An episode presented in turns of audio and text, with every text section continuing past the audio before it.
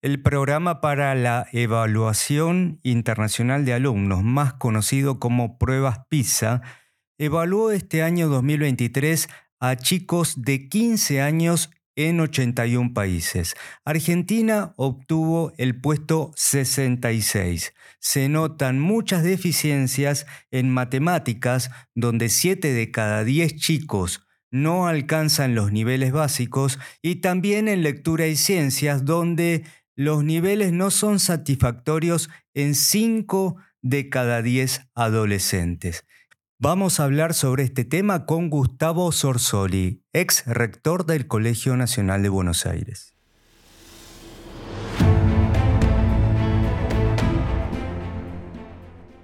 Estás escuchando Agenda Press con Esteban Talpone.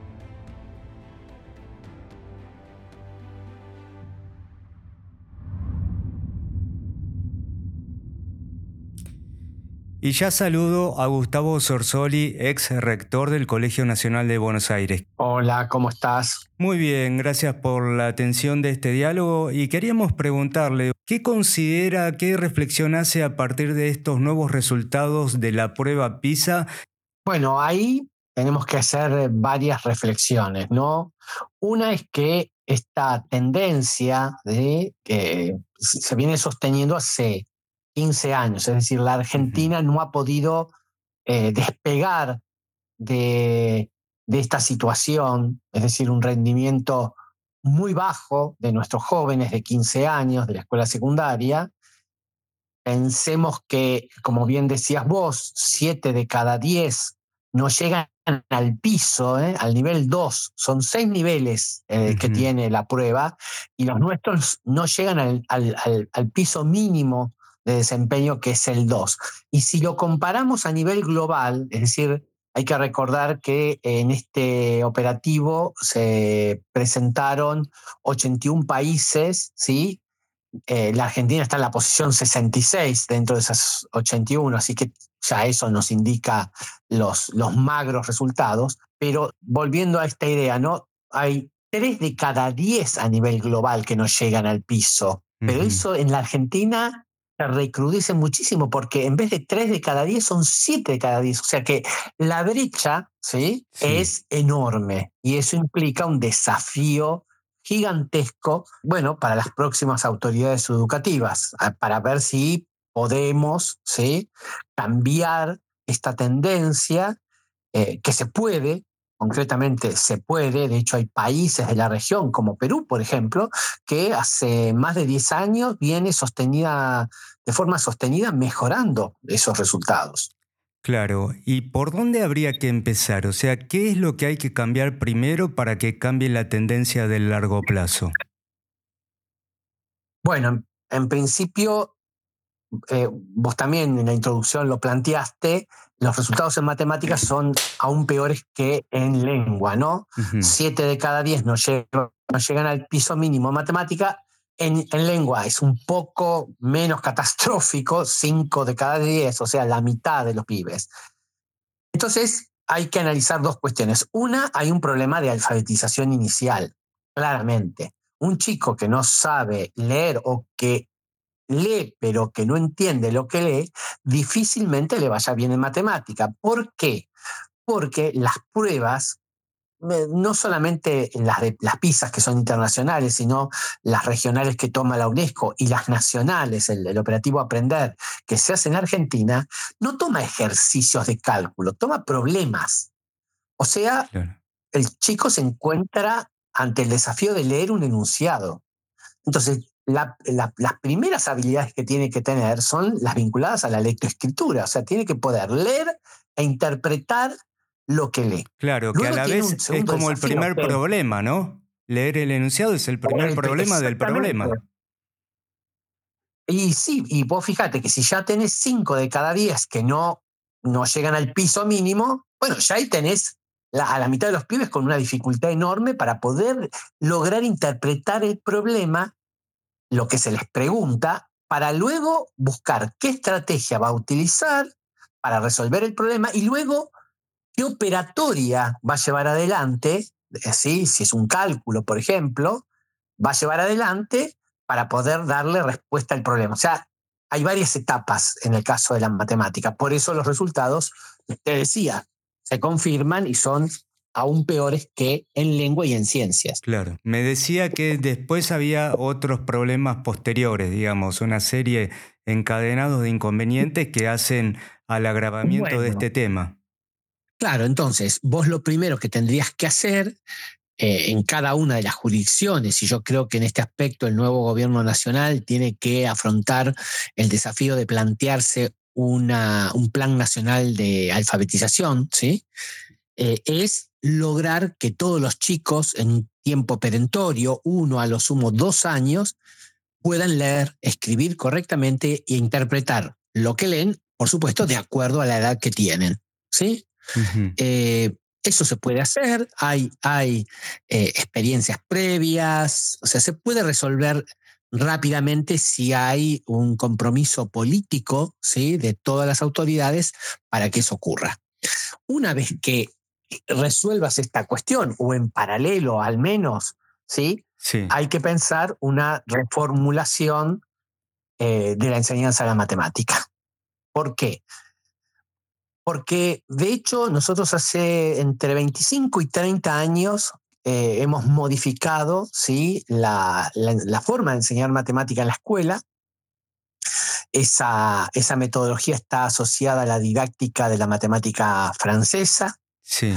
Y hoy nos encontramos con resultados ¿sí? que no mejoran. Es decir, eh, no es que pasa el tiempo, eh, más docentes están capacitados en esta forma de enseñar y paulatinamente hemos empezado a mejorar. No, sostenemos estos resultados tan magros porque son muy malos. ¿eh? O sea, es muy difícil expresar la situación en la que está Argentina. Lo escucho con frustración. Absolutamente, sí, para alguien que es un apasionado de, la matemática y de su enseñanza, la verdad que es muy frustrante encontrarse después de 40 años de ejercicio de esta profesión eh, con esta circunstancia, ¿no? con tantos niños y jóvenes que no pueden eh, resolver problemas simples, porque y esto es lo otro que se pone en juego. Las pruebas que se toman a los 15 años, o sea, jóvenes que están en, a la mitad de su escuela secundaria, son problemas sencillos, o sea, problemas que implican algún tipo de, por ejemplo, proporcionalidad, de regla de tres simple, problemas donde hay que hacer cálculos con multiplicaciones y divisiones, pero con cuentas fáciles de llevar adelante. Es decir, no es que nos están planteando pruebas complejas, ¿sí? Y por eso nos va mal. No, están planteando, eh, por supuesto que en la prueba hay jerarquía de problemas, ¿no? Pero para llegar al nivel de aceptación, es decir, al rendimiento eh, mínimo esperado, hay una serie de problemas muy sencillos que, que permitirían eh, lograr que la Argentina despegara de esta situación. Ahora, Vos me, me preguntas, ¿qué otras cosas? Bueno, hay, hay otro problema asociado a este, que es el siguiente.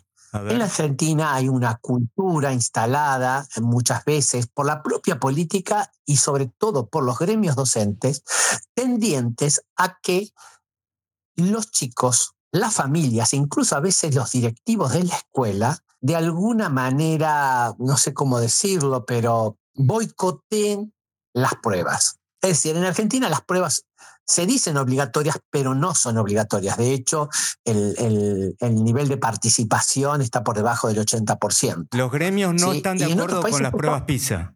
No están de acuerdo con las pruebas en general, ¿sí? Ah. Eh, en general no están ni siquiera con las pruebas nacionales eh, aprender. No están de acuerdo con que se evalúe a los chicos en forma estandarizada. Y tampoco los yo docentes. Creo que no, a los docentes se lo, nunca se los evaluó. Yo creo que no, no están de acuerdo porque la, la, prueba estandarizada muestra con datos eh, muy concretos eh, la situación en la que está la educación. Y la verdad es que no, no, quieren hacerse cargo de la parte que les corresponde, digamos, ¿no? Por supuesto que no son los responsables unívocos de esta situación, pero sí tienen un lugar eh, importante en, en la relación que juega la educación con los distintos miembros de, la educación. Y ahí, bueno, me, voy a ir por dos caminos diferentes, que uno está vinculado a, justamente a los días de clase. ¿sí? Para que haya una enseñanza más eh, eficiente y los chicos aprendan más, bueno, tiene que haber clase. Y vos sabés perfectamente que esto en, en muchas provincias eh, no ocurre de forma sostenida, ¿sí? Como es esperable. Provincias que han pasado meses y meses sin clases directamente, donde inclusive el ciclo lectivo no ha empezado. Sí, sí.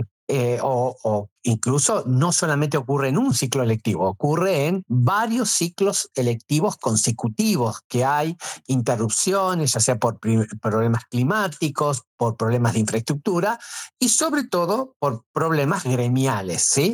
Entonces, bueno, por eso digo que los gremios ahí tienen una responsabilidad y yo soy un eh, defensor o, intento que la política de alguna manera eh, se ponga de acuerdo para declarar a la educación como un servicio eh, educativo esencial, ¿sí? Para que justamente podamos garantizar los 180 o los 190 días de clases a todos los chicos y chicas de la República Argentina. Eso ayudaría porque es la condición necesaria. Es decir, los chicos dentro de la escuela eh, con días de clase, pero eso no alcanza.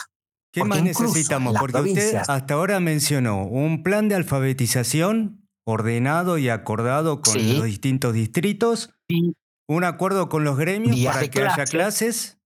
¿Y qué más se necesita? Efectivamente.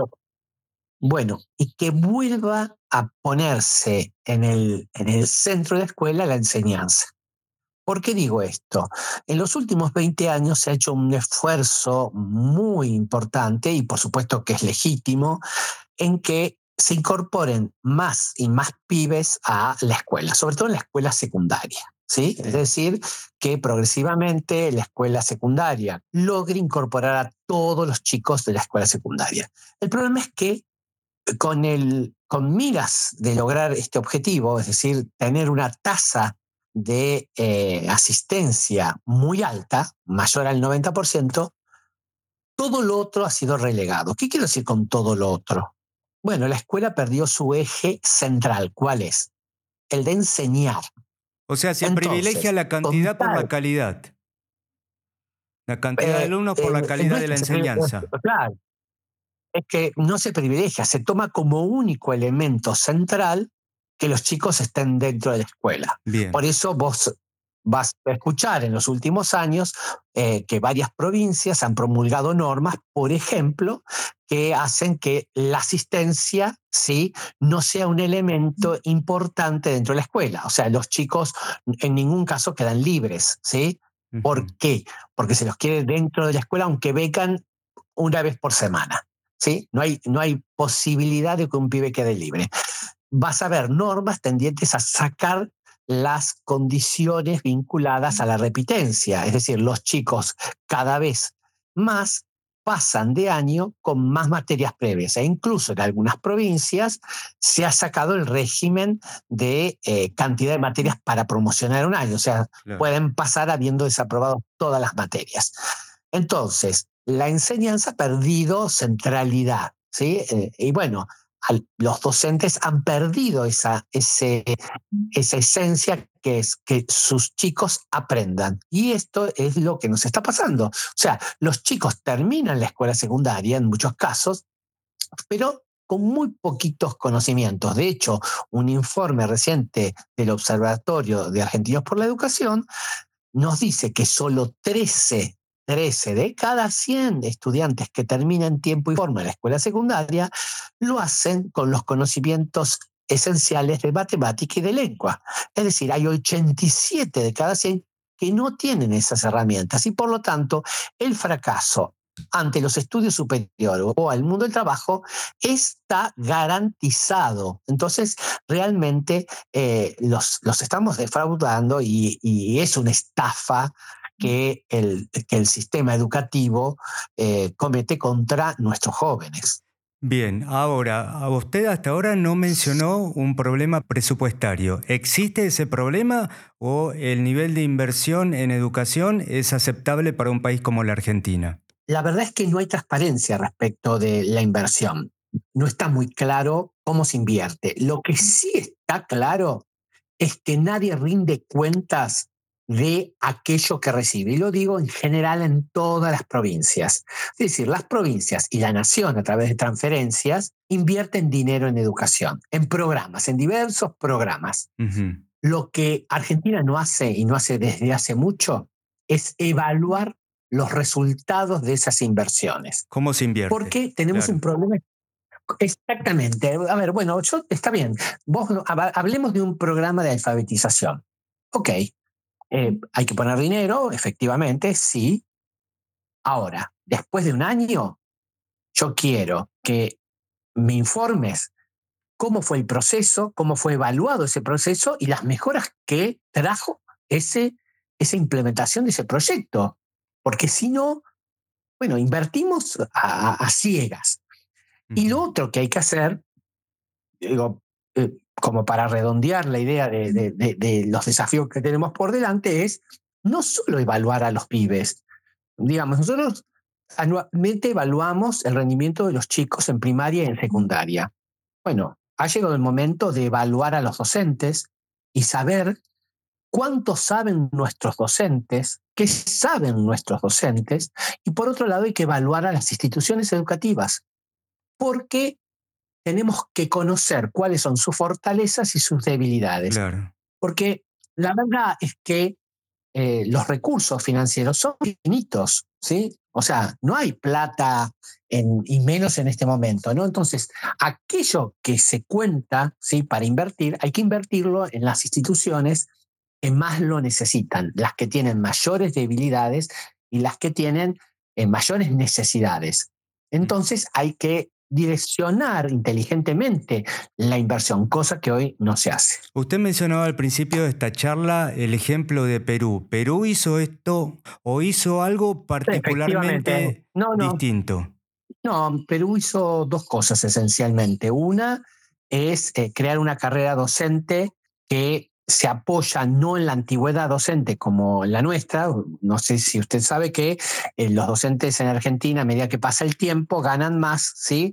Eh, a través de un porcentaje que se aplica sobre sus salarios por la antigüedad. No, allá la forma de lograr mayor retribución es mediante concursos sucesivos. Hay un escalafón de siete escaños y los docentes van rindiendo exámenes y a medida que aprueban esos exámenes tienen mayor retribución, aún por la misma tarea. Es decir, están dentro del aula, pero en la medida que aprueban y, demuestran que se han capacitado más y saben más, siendo que su tarea es la misma, ¿sí? tienen mayor retribución. Esa es una de las cosas que han hecho que mejore la educación en Perú. Y la otra es que evalúan todos los años. Y la evaluación es obligatoria. Ningún chico puede faltar el día de la evaluación a, eh, a clases todos son evaluados. Y lo otro que se hace es que en función de los resultados de esas evaluaciones se invierte el dinero, o sea, el financiamiento de la educación está dirigido en función de que de los resultados. Si hay una escuela en determinada localidad que, eh, cuyos resultados, por ejemplo, en matemáticas son muy malos, bueno, allí se implementa un plan ¿sí? de apoyo, de trabajo con los docentes y con la comunidad para mejorar eh, los resultados en matemática. Bueno, eh, yo creo que eso es una forma inteligente ¿sí? de, invertir y llevar adelante un proceso de reforma y que, que obtenga mejores resultados. ¿Y qué sabemos del caso de Singapur, que es un parámetro que aparece en estas pruebas como un nivel ideal muy aceptable de rendimiento de los alumnos en, la evaluación? A ver, la verdad es que eh, tratar de pensar una metodología que es muy ajena a la cultura que tenemos es muy difícil. el mundo de Oriente, sí, eh, sea Corea, sea Singapur, sea Japón, tienen una cultura muy diferente a la nuestra. Entonces, pensar que uno puede aplicar metodologías ¿sí? en la escuela argentina traídas desde afuera, a mí no me parece que sea el camino para resolver eh, nuestros problemas. Claro, bien. Por último, Gustavo, ¿cómo influye, qué se puede hacer, cómo se la puede aprovechar a la tecnología? Este boom, esta explosión de la tecnología, la inteligencia artificial, ¿qué se puede tomar de ella para mejorar esta situación? Bueno, justo tocas un punto muy particular, ¿sí? Eh, o justamente la, prueba PISA les pregunta ¿sí? a, los chicos eh, cuánto interfiere en, en, sus clases, en su estudio, en su concentración, en lo que aprenden en los dispositivos electrónicos y en particular los celulares. Y vos sabés que el país donde el porcentaje de chicos que responden que los dispositivos electrónicos los perjudican, el porcentaje más alto entre 81 países es Argentina.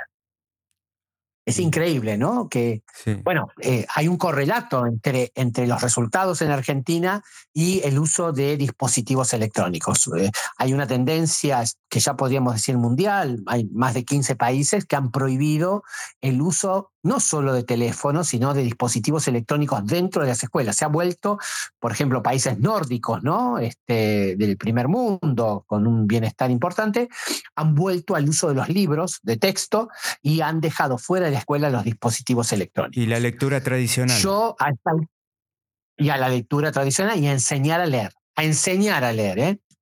Eh, yo a esta altura creo que es el, es, creo que es el camino creo que es el camino.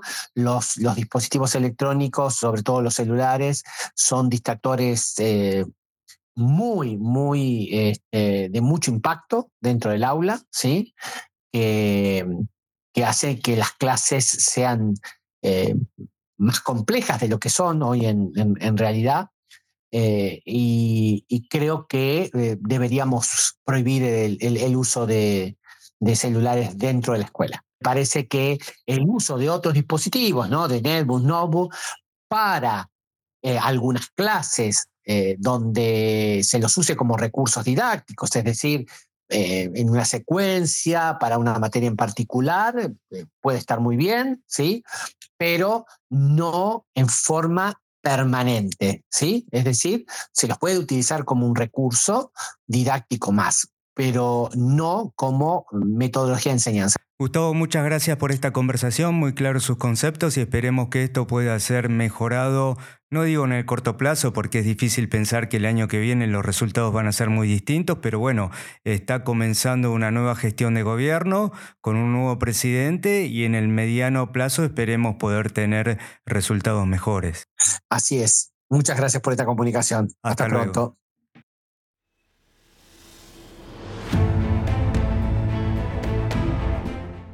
Hablamos con el ex rector del Colegio Nacional de Buenos Aires, Gustavo Sorsoli, sobre la calidad de la educación argentina y los resultados que han obtenido particularmente en las últimas pruebas PISA los alumnos de 15 años. Hasta aquí entonces este episodio de Agenda Press. Los esperamos dentro de 7 días con otro tema de la actualidad periodística desarrollado en profundidad. Agenda Press. Conducción, Esteban Talpone. Producción, Big Tecnia, Contenidos Digitales.